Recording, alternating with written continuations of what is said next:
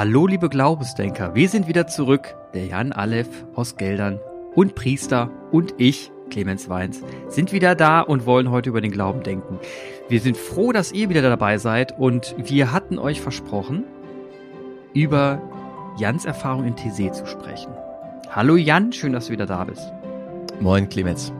Sag mal, fällt dir auf, dass du bei unserem Intro selten sagst, wo du herkommst? Also das ist immer gut, ne? der, der Aleph aus Geldern und ja. ich bin der Clemens Wein, sagst du.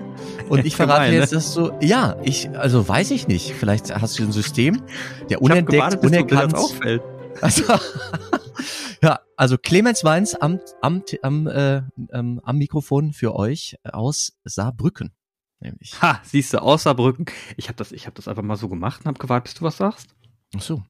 Na gut, ja, dass ich doch noch ein bisschen äh, Wahrnehmungsschärfen habe. Ja. Ja, meine Wahrnehmung im Alltag. Du, ich komme ja gerade aus TC, da wurde meine Wahrnehmung auch wieder gut geschärft für die Frage, wo kommen Leute her? Es war ähm, im Herbst, also wir sind jetzt ja im Oktober unterwegs gewesen und da ist immer die Frage, welche Jugendlichen oder junge Erwachsenen sind nicht im Studium und nicht in der Schule und haben also Zeit, eine Woche in Thésée in Frankreich auf diesem Klosterhügel zu verbringen. Und ähm, wenn Nordrhein-Westfalen Herbstferien hat in den Schulen, dann ist das schon so, dass viele Jugendlichen, Jugendliche und junge Erwachsene aus Nordrhein-Westfalen kommen. Und wir hatten diesmal Glück. Also das war auch eine Frage wegen Corona wusste ich nicht, wie viele überhaupt sich auf den Weg machen. Ne? Und das mhm. war jetzt ein bisschen tricky. Ich hatte zehn Jugendliche aus äh, Geldern dabei und wollte denen natürlich auch die Erfahrung von Internationalität ermöglichen und war aber, hab gedacht, ach komm, ich bin schon dankbar, wenn noch andere Gruppen aus Nordrhein-Westfalen hinfahren, dass überhaupt irgendwie Austausch mit Fremden möglich ist. Davon lebt die Erfahrung in TC schon sehr. Und es waren es waren Schweizer da. Es war eine Horde, sag ich mal. Ach, ein Schweizer.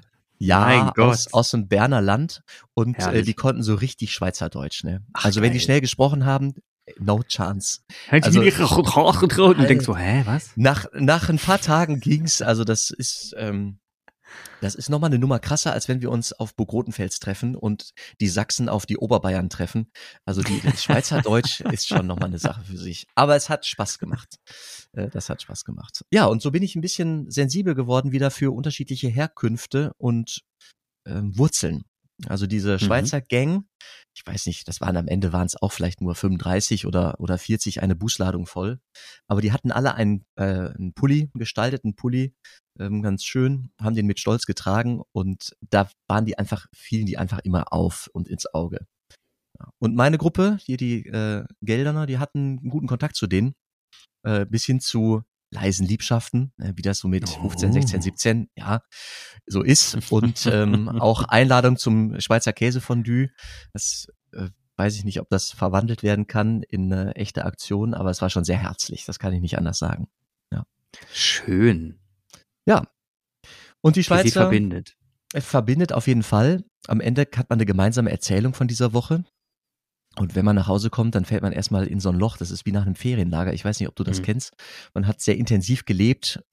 Die Zeitwahrnehmung ist irgendwie aufgehoben. Die mhm. ist irgendwie total verdichtet, verdichtete Zeiterfahrung. Und dann kommt man nach Hause und dann ist auf einmal so, boah, Tristesse im Alltag. Man muss erstmal wieder zurückfinden, weil das emotional auf so einer Höhe sich bewegt hat in, äh, in TC. Ich vergleiche das wirklich gerne mit einem, mit einem Ferienlager. Ja. Und ich darf Grüße ausrichten. Ich glaube, dass diese Folge nämlich auch gehört werden wird von einigen, die ich in TC traf. Zum Beispiel von Rebecca aus Potsdam und zum Beispiel von Anna aus der Nähe von Frankfurt. Die beiden waren äh, bei mir in, in der kleinen Gruppe, in der internationalen mhm. ähm, Kleingruppe, wo über Bibelstellen, über das Leben ähm, sich ausgetauscht wird. Also das, was einem die Brüder anbieten, bekommt da so ein Echoraum in so einer mhm. kleinen Gruppe. Und die waren dabei und selbst zwischen Potsdam, Frankfurt und Geldern haben wir festgestellt, liegen auch irgendwie Unterscheidungen, ne? Bezüglich von Kirchlichkeit, bezüglich von Glauben. Also Rebecca aus Potsdam war mit äh, einer Gruppe, einer Busgruppe da, da war, äh, waren Freikirchen vertreten, da waren evangelische Christen vertreten. Ich glaube, es waren auch Ungetaufte ähm, vertreten. Und die guckten nochmal ganz anders auf wie bin ich in den Glauben sozialisiert oder wie kann ich überhaupt Gott vernünftig fassen? Das schimmerte zwischendurch in den Gesprächen durch. Also wir sprechen immer, immer noch von Jugendlichen, von Schüler, Schülerinnen und die waren aber ganz wach und ich bin ganz dankbar über diese Begegnung. Ja. Wie haben die denn so, äh, was beschäftigt denn so die, die Jugendlichen gerade heute so? Was hast du denn so mitgenommen? Was ist denn dein Hauptthema? Druck. Druck? Muss ich, ja, Druck. Und zwar Erwartungsdruck. Erwartungsdruck seiten, äh, Erwartungsdruck seiten der, seitens der Schule, äh, seitens der Gesellschaft durch den Mund der Eltern. Also aber das haben und, wir und Lehrer und Lehrer. Ja, erstaunlicherweise. ich weiß geworden, auch nicht, oder was? Es schien mir schlimmer geworden zu sein. Möglicherweise hat Corona äh, dann nochmal was befeuert. Mir, mir, scheint es so zu sein, als wäre der Erwartungsdruck an das eigene Leben und funktionieren zu müssen und äh, Leistung bringen zu müssen, scheint mir, scheint mir gestiegen zu sein. In Deutschland. Der, der Schweizer Bursche, der bei mir in der Kleingruppe war, war anders unterwegs.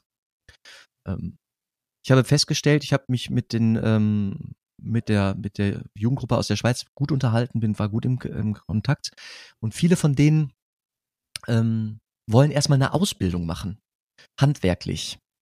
Ach. Und die Jugendlichen aus Deutschland, deren Ziel ist es erstmal, ähm, jedenfalls die, die ich jetzt traf, möglichst hohen Abschluss zu machen und danach erst zu schauen, was will ich denn, was will ich denn lernen. Also die Sprachfähigkeit der 16-Jährigen, äh, die ich traf aus Deutschland, war nicht so hoch wie die Sprachfähigkeit bezüglich der eigenen Zukunft der Jugendlichen aus der Schweiz. Das mag jetzt mit der Busgruppe zusammenhängen, die da mhm. aus der Schweiz anrückte, ähm, wobei das Konfirmanden waren. Also die bereiten sich gerade vor auf ihre Konfirmation. Entsprechend gehe ich davon aus, dass da eigentlich auch alle Bildungswege vertreten waren. Ja, das ist jetzt eine subjektive Wahrnehmung und ich habe da keine Erhebung gemacht, aber wenn du mich fragst, was mir auffiel, das war der Druckhorizont der Jugendlichen in Deutschland. Funktionieren zu müssen, Leistung zu bringen. Und das war schon erschreckend, weil mit 15, 16, ich meine mich zu erinnern, war ich noch etwas anders unterwegs. Also da waren meine Themen eher, ähm, wer bin ich, wie verliebe ich mich, wie flirte ich, wie komme ich in Kontakt mit anderen in meinem Alter, ähm, was ist mein Platz in in Klicken, in Freundeskreisen, welche Hobbys will ich nach vorne bringen. Ähm, gut, ich hatte den Vorteil, ich war auf dem Gymnasium und hatte also noch Jahre Zeit, bis mich hm. jemand fragt, bis zum Abitur. Dass ich das schaffen würde, hatte ich schon irgendwie gehofft und habe mich also nicht mit mehr beschäftigt.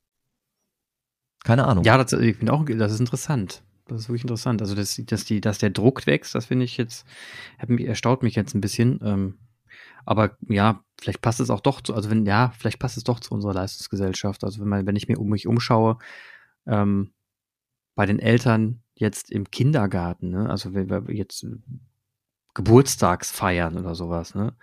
Also das ist schon für vier bis fünfjährige schon eine absolute Ab abgefahren, was da mittlerweile aufgefahren wird, ne? wo du echt denkst, wie, wie willst du das noch steigern, bis du 18 bist? Da wird also da wird wirklich, da werden, da werden Ausflüge in, gemacht, die mit, mit absoluten Megaprogramm, wo du echt das Gefühl hast, sag mal, ich hätte es nicht gereicht, wenn man sich im Wald trifft, ein bisschen spielt, ein bisschen Tralala macht und am Ende einen Bonbon noch mitbekommt und dann nach Hause geht. Also ich früher, ich, ich, wir hatten früher auch unsere Geburtstage mit Programmen, ne? Das ist gar keine Frage. Danke Mama nochmal dafür, ne? Aber das waren, das waren, ähm, ja, selbstgestrickte irgendwie Geburtstage, die dann auch schön funktioniert haben, mal ein Bild gemalt, ein bisschen Springseil und, und so weiter. Aber, aber nicht diese, ja, dieser Perfektionismus, ne, so ein Event quasi zu organisieren. Und das, und das merke ich auch selber, das bringt einen vollen Zugzwang, ne, dass man jetzt Geburtstag organisieren muss und du weißt, du musst ja auch die einladen, die dann unser Kind eingeladen haben. Und dann lädst du die ein und da musst du gucken, dass der Geburtstag entsprechend ist. Und, und das ist, ja, das ist in der Tat so, dass das so einen gewissen, ja, Leistungsdruck auf einem niedrigen Niveau, aber schon auslöst und man sich aktiv dagegen stemmen muss, indem man mal sein Gehirn einschaltet und sagt, sag mal, was reden wir hier eigentlich? Brauchen wir doch alles gar nicht, ist doch Käse. Ne? Aber dieser Event-Marathon, den auch unsere Kinder mittlerweile durchgehen, auch morgen in Zoo, und da müssen wir nächste Woche das und das machen, da müssen sie das machen, und bei dem müssen sie das machen, wo ich mir denke, nee, müssen sie eigentlich gar nicht, die können doch mal Langeweile haben, ist alles cool. Ja, und Zeit, also weißt du, das, das Geile ist, die, und zwar nicht nur die Leute, die ich dabei hatte in meiner Gruppe aus Geldern, sondern auch ähm, die Schweizer und die anderen äh, aus Potsdam, aus Frankfurt und wo sie herkamen, haben in Tessé gelernt oder sich in Tessé daran erinnert, wie wenig man braucht, um zufrieden zu sein. Also Tessé, mhm. das ist ja wirklich mit dem Charme eines eines Durchgangslagers von Leuten, die irgendwie migrieren wollen.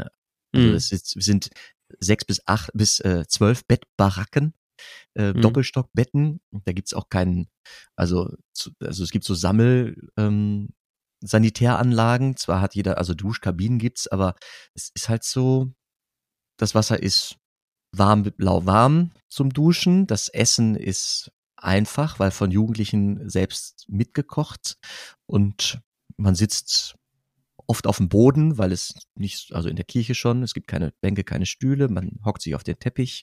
Auch draußen gibt's nur ein paar Bänke, man sitzt oft auf, auf Böden herum und es spielt auf einmal, auf, auf einmal keine Rolle mehr, weil man merkt, es geht um die Begegnung, um Menschlichkeit, um, Mhm. um äh, Beziehung. Und wie Das ist geil es ist, andere Leute, fremde Leute kennenzulernen, sich Ja. denen vorstellen zu können und erstmal auf ein großes Wohlwollen zu treffen. Das ist so geil.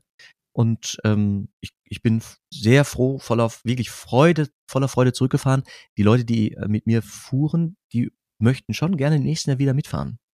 Na schön. Also ich denke, Und- es wird größer werden. Das freut mich natürlich. Und welche dann Begegnung hattest du so? Hm.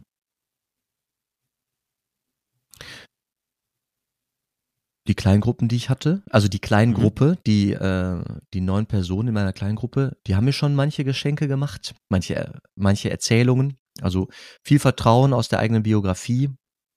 Mhm. Das war ähm, bewegend. Also ich, wir, ich war, ich war häufig berührt von, von Erzählungen. Ich mag das, wenn Menschen mir ihr Leben erzählen. Also ich, ich glaube, ein guter Erzähler zu sein, aber ich, ich mag es auch zuzuhören. Und eigentlich hat Mhm. jeder Mensch etwas zu erzählen. Ja. Und in TC ist so viel Ruhe und, und so wenig Ablenkung, dass die Menschen auch tatsächlich ins Erzählen kommen. Hm. So. Auf einmal ger- geriet ich ins Erzählen. Das könnte so ein Untertitel sein äh, in TC. Ich glaube, den könnte jeder unterschreiben, diesen Untertitel. Auf einmal geriet ich ins Erzählen. Und Schön. einander, einander Ja. zuzuhören, das macht so Mhm. viel aus, ne? Ich bin gerade ein bisschen, ich bin gerade, es ist witzig, ne? Also wenn die Zuhörer und Zuhörerinnen die letzte Folge gehört haben von deinem TC-Erfahrung 2006 Mhm. und du quasi dort, ne, du hast ganz stark von Euphorie gesprochen, warst extrem bewegt, auch während du das erzählt hast. Das ist auch bei allen, das ist auch bei vielen angekommen, die das gehört haben, zumindest das Feedback, was ich zurückbekommen habe. Und jetzt, und jetzt, ähm, gute 15 Jahre später, kommst du von TC und freust dich natürlich. Man merkt, dass du dich freust. Du hast auch leuchtende Augen. Aber ich nenne es jetzt mal ganz flapsig, mehr abgeklärt. Also du bist, du, du wirkst irgendwie so, als äh, hättest du eh gewusst, was da abgeht. Ähm, du fandest das wunderschön, du hast tolle Gespräche geführt, aber so dieser Euphoriefaktor, den höre ich gerade nicht raus. Mhm. Ist der überhaupt wichtig? Äh, der, der ist, der ist wichtig. Ist es wichtig, in, äh, ist es wichtig, dass mir Leute glauben, dass man das in TC, dass man etwas in TC finden kann, was lebensverändernd ist. Mhm. Und das haben tatsächlich Jugendliche am Ende der Woche so oder in anderen, in anderen Worten benannt. Und deswegen bin ich unfassbar glücklich nach Hause gefahren und dachte, ja, es ist ein Andersort, ein Zauberort, der, der wirkt. Mhm. Und ich hatte, ich hatte eine Rolle diesmal. Ich war der Leiter einer, einer Gruppe, war, habe einen Rahmen geschenkt und in dem Mhm. Rahmen ist auch viel passiert. Ich selber freue mich auf meine Exerzitien in vier Wochen, wenn ich im Kloster bin in Schweigen. Und da Mhm. werde ich äh, für mich selber noch mal ein bisschen mehr erbitten und erbeten. Und in TC, ähm, ich bin nicht zu kurz gekommen. Ähm, wirklich nicht. Auch die Stille, die Gebete. Ich war ein bisschen, ach, sack die Masken, ne? Also mit Maske singen. TC lebt sehr von Gesang während der Gebetszeiten. Also die Liturgie lebt, lebt sehr von Gesängen. Und mit Maske singen, das hat mich schon sehr angestrengt. Ich habe es gemacht und viele um mich herum Mhm. auch. Ähm, ich wusste, ich muss ein bisschen zurückstecken, auch wegen der Pandemie. Es waren jetzt nur, in Anführungszeichen, 500 Leute da und nicht 1500 Leute. Deswegen, ja, ich bin nicht nur zufrieden, sondern glücklich nach Hause gefahren. Mhm. Ähm, vielleicht nicht so euphorisiert, wie meine Erinnerung das an mein 16. Lebensjahr bereithält. Das ist schon, das mag schon sein. Aber das ist auch Aber das ist ja okay. immer so. Ja, ich wollte Ja. gerade sagen, es ist ja auch oft so, dass man mit 16, erst Ersterfahrungen sind nun mal Ersterfahrungen, die kann man nicht ein zweites Mal machen. Ja. Und daher sind die immer die ersten Erfahrungen, auch die, die beeindruckendsten, die man erfahren kann, logischerweise. Ne? Ähm, ich also ich, ich finde das, ich finde das spannend, dass du auch nochmal darüber gesprochen hast, dass die Kinder, ähm, dass die Kinder, dass die Jugendlichen etwas mitgenommen Danke. haben, ja, dass die Jugendlichen etwas mitgenommen, die jungen Erwachsenen etwas mitgenommen haben für sich und auch nochmal reflektiert haben. Ich, ich denke da immer wieder drüber nach, weil ähm, ich habe gestern irgendeine Podcast-Folge gehört, Filterkaffee und Tralala heißt die, heißt der Podcast, ganz witzig. Und da ging es um die, auch um die Jugendlichen. Und da wurde erwähnt, dass äh, die Jugendlichen, ähm, zumindest in dem Podcast äh, war das die subjektive Wahrnehmung, dass die Jugendlichen gar nicht mehr so auf diesen Personenkult achten, sondern viel mehr auf Teamgefüge dass die gar nicht mehr so anspringen auf, das ist der eine Mensch da in der Politik da vorne, der so richtig cool ist, sondern es ist mehr so, ähm, das kann der, gar, wenn das eher Erkenntnis, das kann der allein doch gar nicht leisten, der braucht doch Menschen um sich herum, die ihm helfen. Ne? Und ist das, beobachtest du das auch? Das würde mich mal interessieren. Also erstmal beobachte ich das gesellschaftlich. Ich glaube, nur so kann ich mir selber erklären, dass sich diese Schülergeneration gerade wirklich politisiert und mhm. äh, auch was bewegt und äh, Fridays for Future auf die Straße bringt, mit Leben füllt, äh, Gestalt gibt. Das funktioniert nur, wenn ich eine Ahnung habe, dass meine Stimme einen, einen Unterschied macht. Mhm. Äh, wenn ich glaube, dass es da strahlende Heldenfiguren gibt, die ich einfach nur beklatschen muss, dann kann ich die liken und denen meine, keine Ahnung, meine Stimme geben, aber dann kann ich selber sitzen bleiben. Ich nehme wahr, dass die, dass viele in der heutigen Jugendgeneration verstanden haben, dass es einen Unterschied macht, wenn sie, ob sie aufstehen oder ob sie sitzen bleiben. Und viele stehen auf. Und ich, ich kann dir sagen, in dem Moment, in dem ich äh, eine Bibelstelle auf die auf die globale oder gesellschaftliche Situation von heute übersetze oder das mhm. versuche oder das Angebot dazu mache, äh, hören mir die hören mir die Menschen zu und hören mir auch die Jugendlichen zu. Mhm. Und das ist ganz geil. Also ich stelle fest, dass ähm, und unterstütze also das, was du da äh, in dem Podcast gehört hast, dass die ähm, junge Generation heute mehr um Netzwerk, um Teamgeist und die Wirksamkeit von von Gruppe weiß als weiß ich nicht meine eigene noch. Ja, faszinierend. Also, Finde ich total faszinierend. Also was ich ich halte auch unsere Jugendlichen für ähm, in Summe jetzt gesehen, ne? Da gibt's ja, ja immer, klar, jetzt, klar. man Kamm geschert, klar, ähm, für, für reflektiert, für, ähm, für unglaublich, ähm, ähm, ja, auch selbstbewusst im positiven Sinne.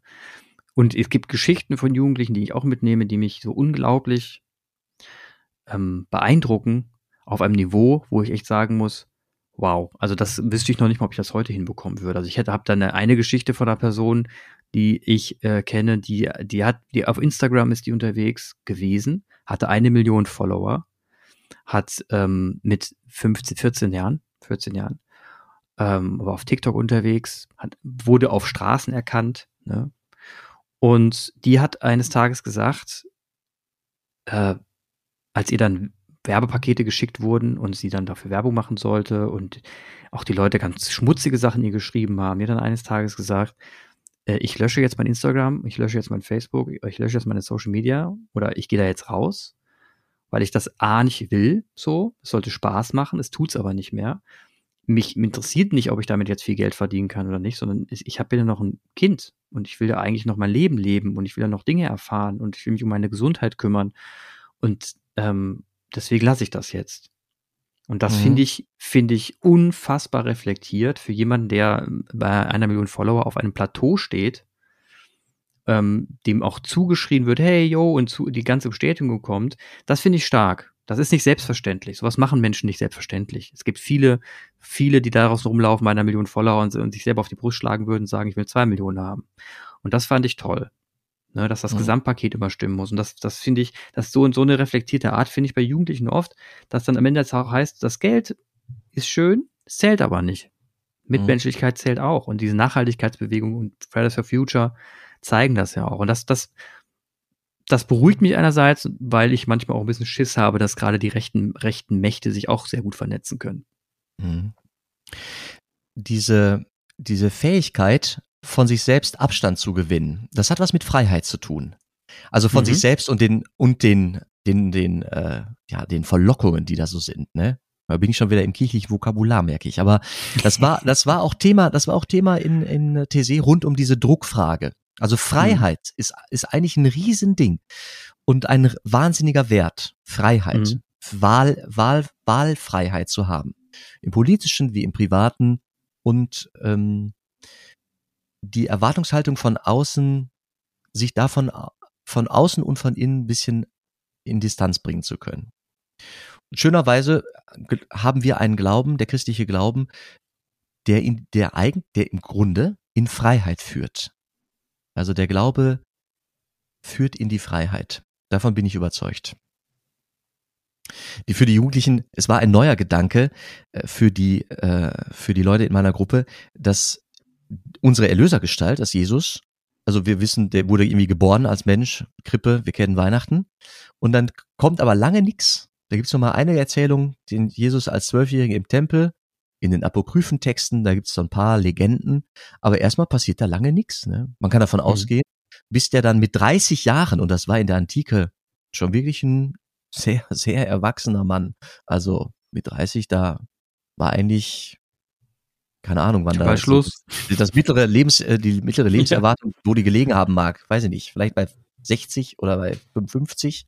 Auf jeden Fall war das schon ein Alter. Und erst da trat er öffentlich in Erscheinung. Ne? Also man kann da wirklich mal mit Spaß dinieren. Was wird der für ein Leben ge gelebt haben? Irgendwie unauffällig. Als, ja. als Sohn seiner Eltern. Der wird eine Jugend gehabt haben, der wird eine Ausbildung äh, gemacht haben. Äh, als Schreiner, als äh, Steinmetz gibt's verschiedene möglich, mögliche äh, An Ansichten. Ja.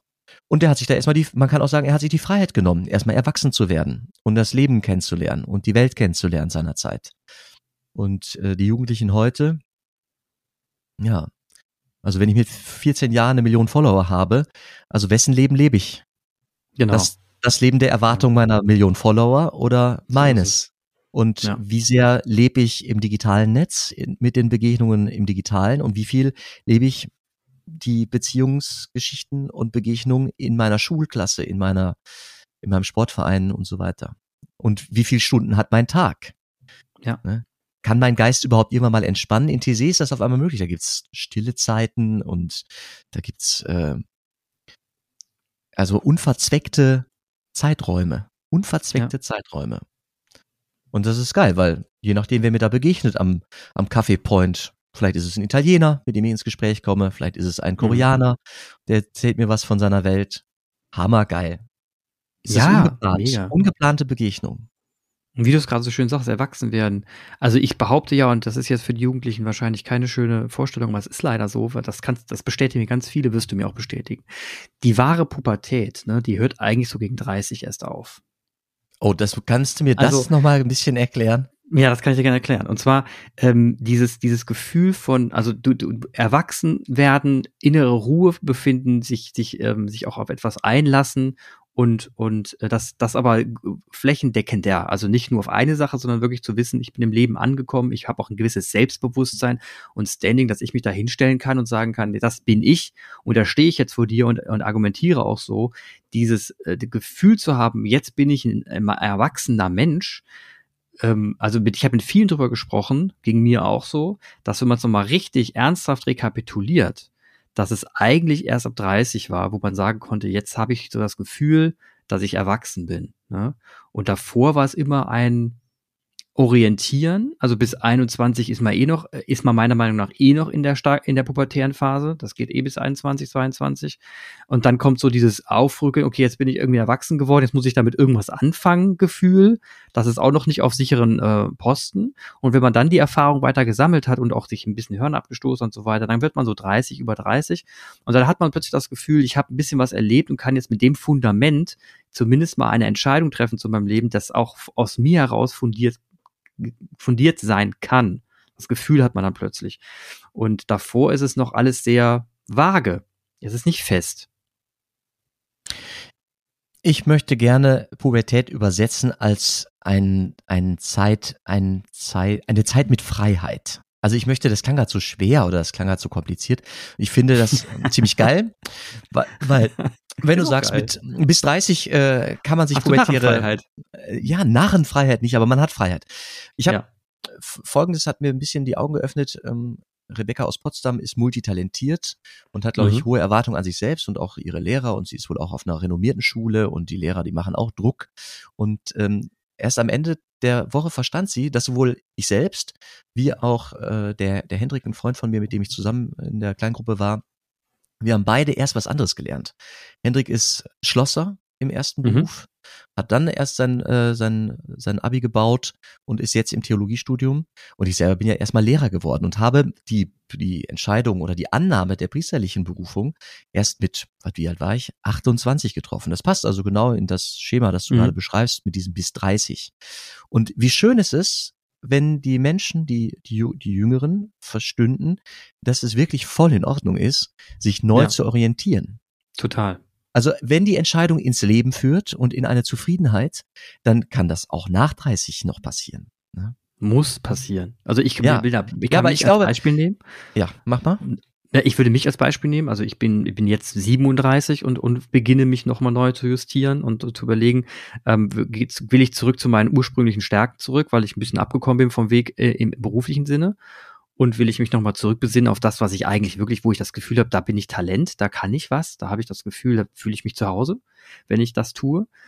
Ähm, das kann man auch mit 37 machen. Ich, in meinem Familienumfeld ist das öfter. Also meine Mutter zum Beispiel, das darf ich hier auch sagen bestimmt, ähm, die hat mit über 50 ihren Doktor gemacht. Ja, die hat geil. mit 60 nochmal studiert.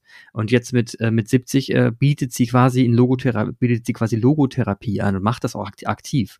Und das hat sie einfach in, dann, dann entschieden, weil sie gesagt hat, naja, jetzt habe ich das eine ist vorbei, das andere geht jetzt los und jetzt gibt es einen neuen Lebensabschnitt, jetzt mache ich das schlicht und ergreifend einfach. Und ähm, ist weiterhin, macht weiterhin ihre Profession der Biochemie, die ihr auch geil abgeht, wo sie ihren Doktor drin gemacht hat. Also das heißt, Mhm. es geht in jedem, wirklich jedem Lebensjahr. Es hat schlicht und ergreifend etwas mit Mut zu tun. Natürlich auch mit finanzieller Absicherung. Das will ich auch Klar. nicht in Abrede stellen. Ja. Also das, das ist auch ein Problem. Ähm, wenn man jetzt einfach sagt, ich habe jetzt die Kohle nicht auf dem Konto, das tun zu können, ist das definitiv etwas, das kann ich total nachvollziehen und das, da, da hat man andere Herausforderungen, ganz klar. Ja, also das, will, das gilt jetzt auch nicht für jeden, aber man will, ich will, will trotzdem sagen, man hat immer die Chance, wenn einem es richtig miserabel geht in bestimmten Bereichen, man sagt, das geht nicht, das kriege ich nicht länger hin, dann gehe ich kaputt, dann erfindet euch neu. Und das habe ich in vielen Bereichen schon erlebt, auch in Bereichen, wo es finanziell jetzt nicht ganz rosig aussieht, wo dann trotzdem gesagt wurde, Gesundheit und Lebensgefühl geht mir vor. Das mache ich jetzt trotzdem und ich werde mich umjustieren, ich werde mich neu justieren, studieren und da sind Personen 40, die sich entscheiden, dann studieren zu gehen und zu sagen, ich mache jetzt was anderes.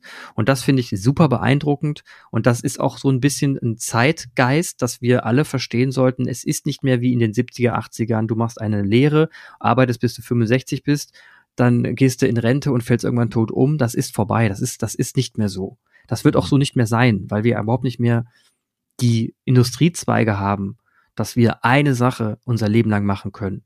Also muss man sich darauf einstellen, dass man bei sich bleibt. Und da finde ich, ist TC extrem wichtig, also, also als mal als Symbol zu nennen, zu lernen, bei sich zu sein, zu wissen, wo man seine Prinzipien hat, seinen persönlichen moralischen Kompass hat und dem zu folgen. Das ist die Sicherheit meine Base. Und alles andere muss dann kommen und dann gehe ich diesen Weg. Und ich glaube, das ist dann der vernünftigere Weg, als wenn ich jetzt sage, ich fröne dem Geld und renne dem hinterher und wenn ich die Karrierefahrt nach oben kletter, dann wird es mir schon irgendwann gut gehen. Mhm. Ja, ich kann aus eigener Erfahrung sagen, definitiv nicht. Mhm.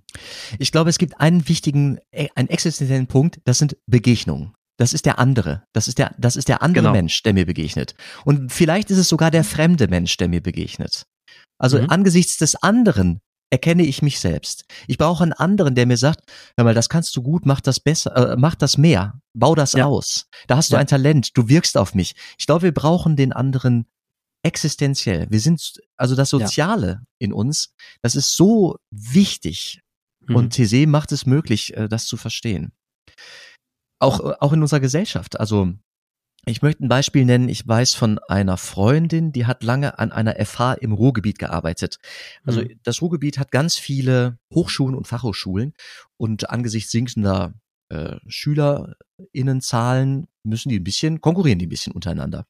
Und eine FH hat daraus eine Tugend gemacht und hat gesagt, alles klar, wir suchen jetzt mal an Schulen nach Leuten, wo sonst keiner hingeht. Und sind mit Talentscouts, und das ist ein, ähm, das ist inzwischen, sind andere Unis auch auf den Zug aufgesprungen, das ist nämlich ein Erfolgsmodell, sind mit Talentscouts an Haupt- und Realschulen gegangen und haben im, im Ruhrpott ähm, SchülerInnen gesucht, die von den Lehrern ähm, empfohlen sind, auch für einen höheren Bildungsabschluss. Wo aber teilweise die Eltern das mögen Menschen mit Migrationshintergrund sein oder auch nicht, aber das sind Leute, die haben selber nicht studiert, diese Eltern, und sagen, ach komm, ähm, du musst nicht zur Uni, das können wir uns eh nicht leisten. Äh, wir haben auch nicht studiert und sind trotzdem glücklich, bleib mal zu Hause. Und mhm. übernimm den heimatlichen, keine Ahnung, Gemüseladen, was ja auch in Ordnung ist. Aber wenn da das Potenzial da ist, äh, das mhm. Intellektuelle, dann wäre es doch auch im Sinne der Bildungsgerechtigkeit gut, dass jemand diesen Schülern und Schülerinnen sagt, du hast die Möglichkeit, das zu packen. Ja. Es soll nicht am finanziellen scheitern. Die Hilfesysteme sind da. Deine Eltern mögen das nicht kennen. Wir würden denen das sagen. Wenn du Lust hast, mhm. bleib, sei mit uns im Kontakt. Und das ist ein Erfolgsmodell, was, was super ist. Es braucht aber manchmal wirklich jemanden, der von außen kommt und sagt, pass mal auf, so wie ich dich sehe, wie ich dich erlebe, du kannst da was. Toll. Mhm. Du hast ein Talent, mhm. ein Charisma, eine Gabe, mach was draus. Und äh, manchmal ist es der völlig andere, der nicht aus dem eigenen System kommt, nicht aus der eigenen Familie kommt, nicht aus der eigenen Klasse kommt, weil das ist ein Vorwurf, den mache ich unserem dreigliedrigen Schulsystem. Ich sehe es vielfach doch wirklich mit so einer gewissen Segregation. Es gibt so Homogenitäten und dann kommst du da vielleicht auch aus eigener Kraft nicht unbedingt raus. Ja, ja, absolut. Und diese, diese Resonanz, die ich, die man braucht, von der leben wir ja auch. Das ist auch, äh, das ist biologisch erklärbar. Spiegelneuronen, die wir haben.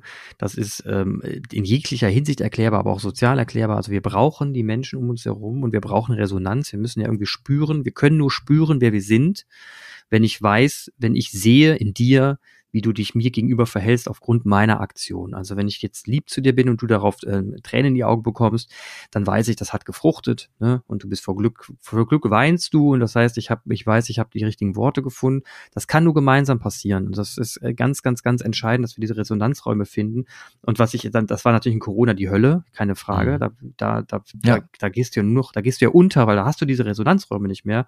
Und dann fühlt sich das Leben ganz schnell sinnlos an weil man nur noch mit sich zu tun hat und dann mit sich auch irgendwann erschöpft ist. Und das kann, das kann ich in jeglicher, bei jedem, das wird jeder erfahren haben, das wird jeder wissen da draußen, ähm, dass das jede, jede und jeder wissen da draußen, dass das äh, ein, dass das einen treffen kann. Ja, ja ich finde, ich finde, ähm, wir gehen jetzt, wir gehen jetzt in der nächsten Zeit darauf zu, dass wir eine neue, neue Bundesregierung bekommen, dass die Jugendlichen irgendwann wahlfähig werden und dass wir und dass wir zum ersten Mal erleben, dass, dass eine Politik wahrscheinlich im Team arbeiten wird. Ich erhoffe mir, dass sich unser, unser Verhalten in, in Deutschland jetzt hoffentlich sich dadurch verändern kann, dass wir Vorbilder haben, die zeigen, dass sie aufgrund, obwohl sie unterschiedlich weniger, sind. Obwohl sie unterschiedlich, krass unterschiedlich sind, auch in ihren Kernsachen zum Teil unterschiedlich sind, zusammenarbeiten können und integer sind. Ich hoffe sehr, dass, dass, es, dass, dass wir Vorbilder haben, die dann am Ende da stehen werden und sagen, wir haben nicht Geheimnisse verraten. Wir haben uns nicht gegenseitig hinterrücks in den Rücken gestochen, sondern wir haben gemeinsam versucht, das Land voranzutreiben mit, uns, mit, mit, mit zähen Verhandlungen von mir aus, aber eben mit den besten Kompromissen, die wir daraus rausschließen können. Und das wäre ein Hammervorbild. Also wenn das, wenn das ein Erfolgsmodell wird, dann habe ich große Hoffnung, dass die nächsten Bundestagswahlen noch geiler werden in, einem in eine gute Richtung. Mhm. Anti-rechts. Ja. ja, ich hätte auch Spaß daran, dass 16-Jährige auch die Bundeswahl mitmachen könnten. Wirklich. Ich würde es unterstützen. Mhm. Ich würde es unterstützen. Ja. Flächendeckend, so, man kam geschert, alle 16-Jährigen. Mhm. Krass. Ja, ich glaube, ich glaube, wir, ich glaube, wir sind soweit. Unser Bildungssystem ist soweit. Und ähm, es ist ja auch vielleicht eine selbst, äh, sich selbst erfüllende Prophezeiung, dass wenn die Möglichkeit da ist, auch das Interesse und die, das Know-how, äh, das politische Know-how zunimmt. Okay, ja, das kann gut sein, ja. Es würde Wieso sei Dank. Es würde auf diese, diese Generation Jugendlichen, wie ich sie gerade erlebe, äh, würde sie, äh, würde diese, würde das antworten. So. Mhm. Ja, ich bin echt ja. gespannt. Was nimmst du in jetzt die mit? In, in die ja? Verantwortung zu werden. Das ist, das ist, äh, das ist gut. Und das ist Glaube, also das ist auch Teil unseres Glaubens. Also in die Verantwortung für Beziehungen genommen zu werden und für die Gesellschaft. Das ist, oh, das ist wirklich Nukleus. Das ist, ähm, das ist Kern. Schon, schon unser, unser Glaube an den dreifaltigen Gott ist Glaube an einen Gott, der in sich in Beziehung steht. Vater, Sohn und Geist. Mhm. Vater, Sohn und Heiliger Geist. Das ist eine Beziehungsgeschichte. Und ähm, ich kann mich zu jeder Beziehungsgeschichte, ich kann, ich bin in der Lage, eine kalte Schulter zu geben, sagen, nee, mit dir will ich keine Beziehung. Das ist nicht mhm. christlich, sondern eher, christlich ist es zu sagen, ja, ich, ich schaue mir dich an. Ich sehe dir erstmal in die Augen, Baby. Ich, ich schaue mir dich an und dann schauen wir, wie wir zueinander kommen. Ich gebe dem erstmal eine Chance. Schau Aber ich bin, Augen, ich, stehe, ich stehe letztlich, ich stehe, ich stehe in der Freiheit. Ich stehe in der Freiheit, Nein zu sagen. Aber also ganz früh, ich glaube, Tertullian, ein Theologe des dritten Jahrhunderts, der hat gesagt, ein Christ ist kein Christ. Du meinst, ein, die, äh, die, die Summe der Teile kein Christ. wirkt erst, weil jeder Christ für sich ja auch wieder Fehler mit sich bringt. Ja, viele Leute sagen, ich brauche die Kirche nicht zum Glauben. Ne? Ja. Dann würde ich sagen, in Ordnung, du brauchst die Amtskirche nicht zum Glauben. Aber sich ja. zurückzuziehen, nur in die eigene Kemenate und nicht ja. zu beten oder nur still zu beten, bringt's nicht. Das ist nicht christlich. Christlich ist immer Vergesellschaftung, Austausch, Ringen um Position. Mhm. Ähm, auch nicht von oben herab, sondern die Augenhöhe. Brüderlichkeit, Geschwisterlichkeit besser gesagt. Also das ist es. Und ja, ich stehe in der Freiheit. Ich, steh, ich, ich erzähle noch schnell, äh, weißt du, eine ja, Bibelgeschichte, die Emmaus-Geschichte. Schon mal gehört? Es ist so nee. nach Ostern, Jesus ist tot, zwei Jünger gehen frustriert nach Hause von Jerusalem weg, auch Schiss in Jerusalem möglichst, äh, womöglich selbst ermordet zu werden, hauen ab. Also hauen in den Sack, mhm. sind Jesus zwei, drei Jahre gefeucht und haben festgestellt, er ist am Kreuz krepiert, jetzt für uns gibt's hier keinen Blumentopf mehr zu gewinnen, hauen ab. Und sind aber betroffen. Also sind, werden sich gefragt haben, was haben wir die letzten zwei Jahre unser Leben vergeudet? Und wie, wie scheiße ist das? Es hat sich nichts erfüllt. Er ist nicht, er hat die Römer nicht aus dem Land geworfen, ist, hat nicht Gerechtigkeit hergestellt, etc. Und dann laufen sie nach Hause und auf dem Weg, werden so 14 Kilometer gewesen sein, ähm, von Jerusalem nach Emmaus, begegnen sie einem Mann, der, der die fragt, hört mal, worüber redet ihr denn? Ähm, was, was, ihr seht niedergeschlagen aus und sie erzählen, ja, was hast du nicht gehört, was in Jerusalem passiert ist? Ähm, und dann fängt er ihnen an, so dafür zu sprechen, dass es vielleicht doch so sein musste, dass es irgendwie doch, dass es nicht alles verloren ist. Und mhm. dann kommen die zu Hause an und dann sagen die, laden die den noch zum Abendessen ein, den Mann, den Fremden und haben gesagt, hör mal, äh, wir sind so gut im Gespräch, komm doch noch mal mit rein. Und dann geht der Fremde mit rein und dann essen die gemeinsam das Brot und der Fremde teilt auf einmal das Brot, gibt es diesen beiden äh, Freunden da und sie erkennen in dem Moment derjenige, der Fremde, den sie da eingeladen haben, sie erkennen in dem Fremden den Jesus, den Christus, den sie am Kreuz haben sterben sehen. So mhm. wie er ihnen in Beziehung geht, erkennen sie, Jesus Christus. Dann steht in der Bibel, äh, nachdem, nachdem, nach, im Moment des Erkennens ist er nicht mehr da. Im Moment des Erkennens ist er nicht mehr da. Und das ist der Impuls gewesen, die Auferstehung oder das Leben zu begreifen und einen Auftrag zu begreifen. Und dann, obwohl es abends ist, stapfen die beiden Jünger die 14 Kilometer zurück nach Jerusalem und erzählen, erzählen den anderen, dass sie eine Begegnung hatten und verstanden haben, dass es nicht zu Ende ist, sondern dass der Weg weitergeht. Mhm. Und was wäre gewesen, wenn die beiden den Fremden nicht zugehört hätten? Was wäre gewesen, wenn die beiden dem Fremden nicht noch eingeladen hätten, mit reinzukommen? Sie waren in der völligen Freiheit. Ne? Das Thema war ja. eigentlich durch. Aber die, die hat, es gab eine Begegnung und in dieser Begegnung hat sich etwas geöffnet. Und darauf will ich hinaus. In der Begegnung öffnet sich erst das Leben. Erst in der Begegnung mit anderen verstehen wir uns selbst und die Freiheiten, die wir haben, unsere Talente. Selbst der Künstler, der nur alleine arbeiten kann, weil er so, kongen so genial ist, äh, dass der nur alleine arbeiten kann, der würde ja seine Kunst vielleicht gar nicht produzieren, wenn er nicht wüsste, es gibt andere Menschen, die diese Kunst sehen, rezipieren und ähm, vielleicht kaufen.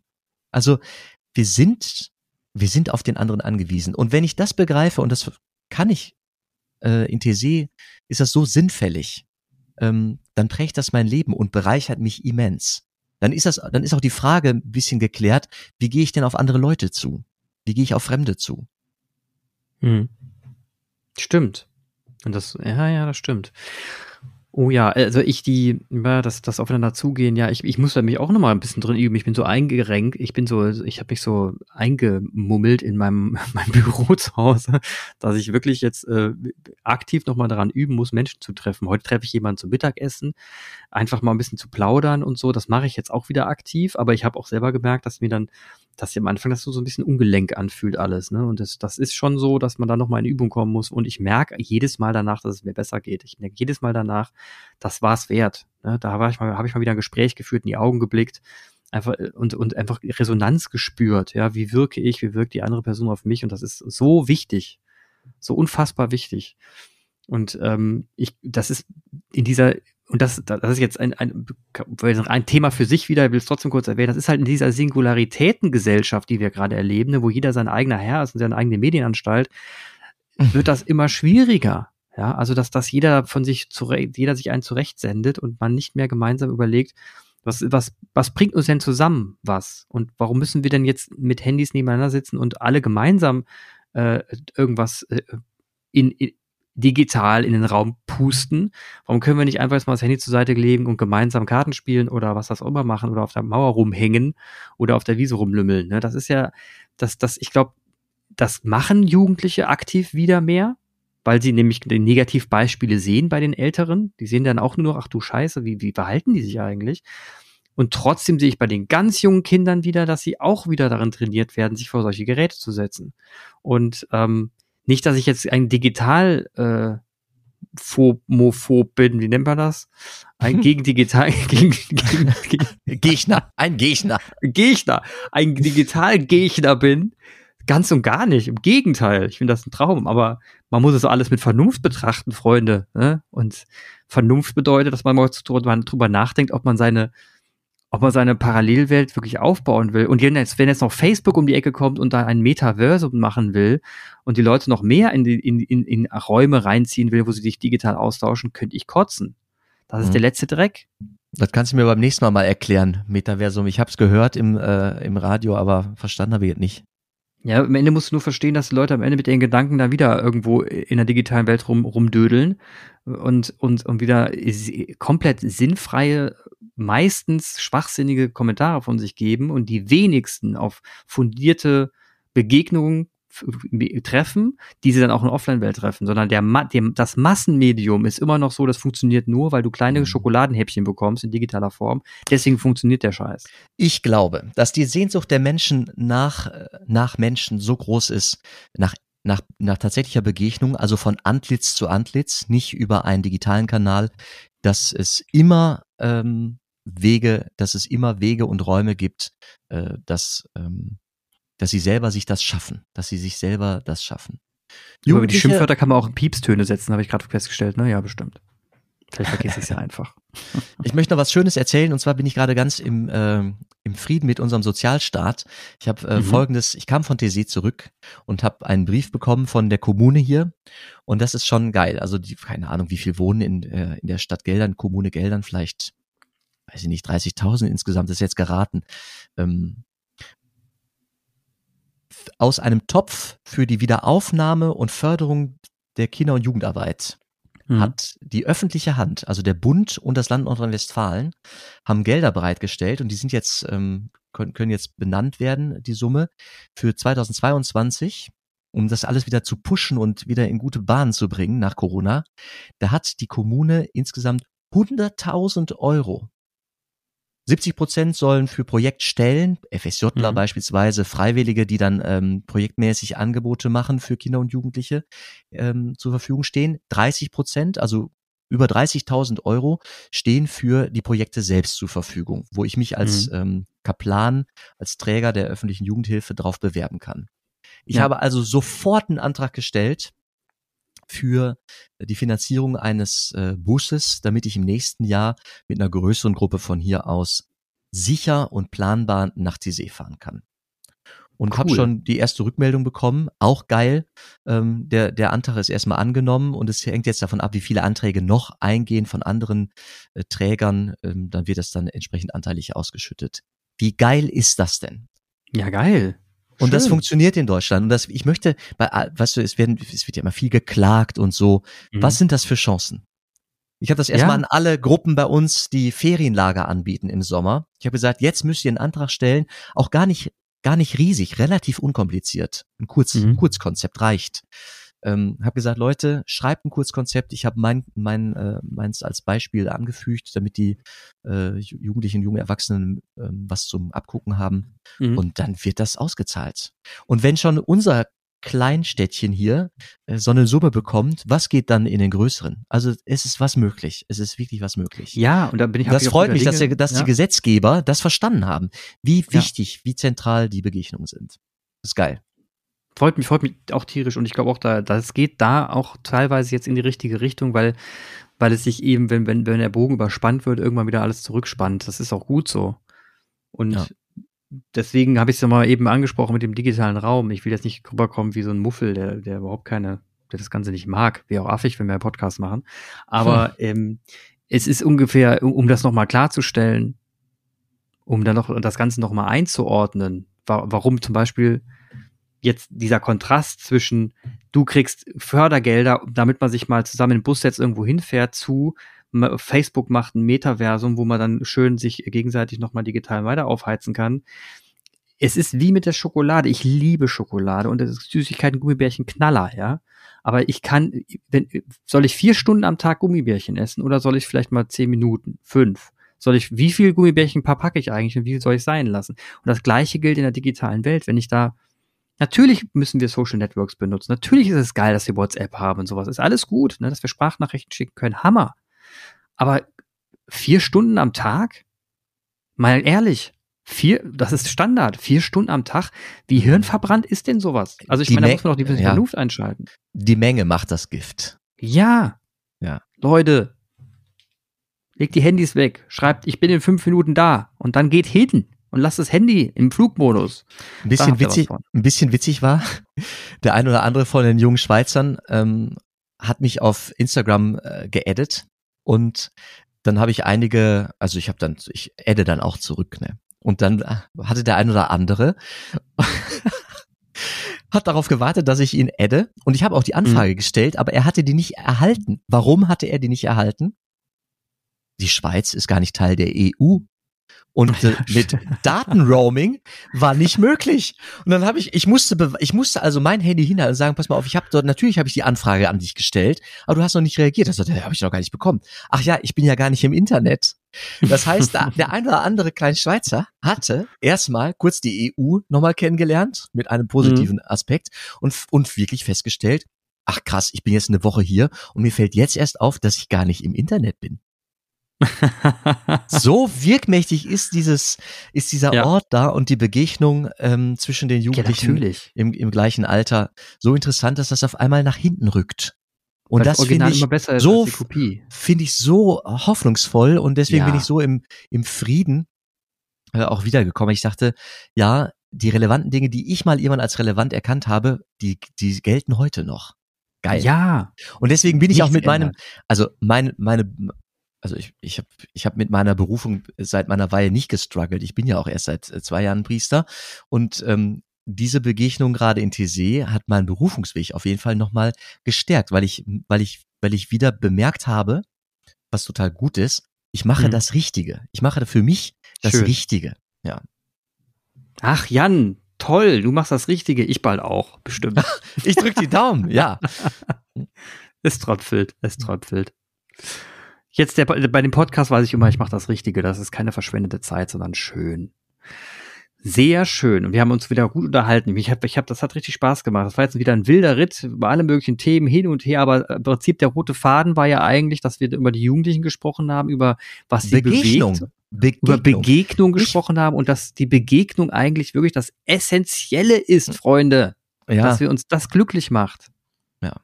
Und äh, nochmal schnell abschließend, ne? Also Communio, Kommunion, was wir da so feiern äh, mhm. in den Kirchen, ist übersetzt Gemeinschaft.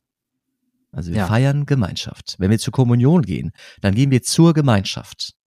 Zur Gemeinschaft mit den Christen und, also für die Gläubigen auch die Gemeinschaft mit dem Schöpfer selbst. Genau. Das ist das Zentrale. Genau, man muss noch nicht mal Christen und glauben, um Gemeinschaft zu leben, sondern Gemeinschaft ist erstmal etwas ganz, ganz, ganz niedrigschwelliges aber das ist schon so fundamental, darauf kann man viel aufbauen. Mhm. Nicht Nice. wahr? Nice. Gemeinschaft. Schönes Freunde. Schlusswort, Clemens. Schönes Schlusswort, ne? Lassen Ja. wir es dabei. Jan, ich danke dir recht herzlich für deine Zeit wieder heute. Ich, und äh, ich freue mich auf das nächste Mal. Ja, und ich liebe, schnell- liebe Leute, Äh, ja, bitte. Ich habe noch schnell eine. Frage, eine Frage. Ähm, wir gehen ja auf den November zu, dunkel, düster, grau, November. Hm. Ähm, ich würde gern, ich möchte mal schauen, ob wir einen Bestatter, ich kenne einen Bestatter, den ich gerne mal einladen würde. Kannst du dir das vorstellen? Sehr gut sogar. Jetzt hast du, jetzt hast du auch eine, jetzt müssen wir mal, jetzt musst du auch schaffen, dass er kommt. Ja, November, irgendwann im November. Das wäre schön. Ja. Sehr gut. Sehr gerne. Bestatter ist klasse. Das würde, würde, ja, würde mich interessieren. Und äh, ansonsten, liebe, liebe Zuhörer und Zuhörerinnen, schön, dass ihr wieder zugehört habt. Freut uns sehr. Ähm, wie gesagt, wenn ihr uns gehört habt, wahrscheinlich gerade auf irgendeiner Plattform wie Spotify, aber es gibt eben auch Plattformen wie Apple Podcast und so andere, da kann man uns bewerten und da kann man Kommentare reinschreiben. Und es wird uns tierisch freuen, wenn ihr Kommentare reinschreibt. Warum? Resonanz. Wir brauchen Resonanz, das freut uns nämlich, sonst drehen wir uns nämlich im Kreis um uns selbst und äh, uns ist ganz, ganz wichtig, dass wir natürlich auch die eure Bedürfnisse treffen, wenn wir miteinander reden.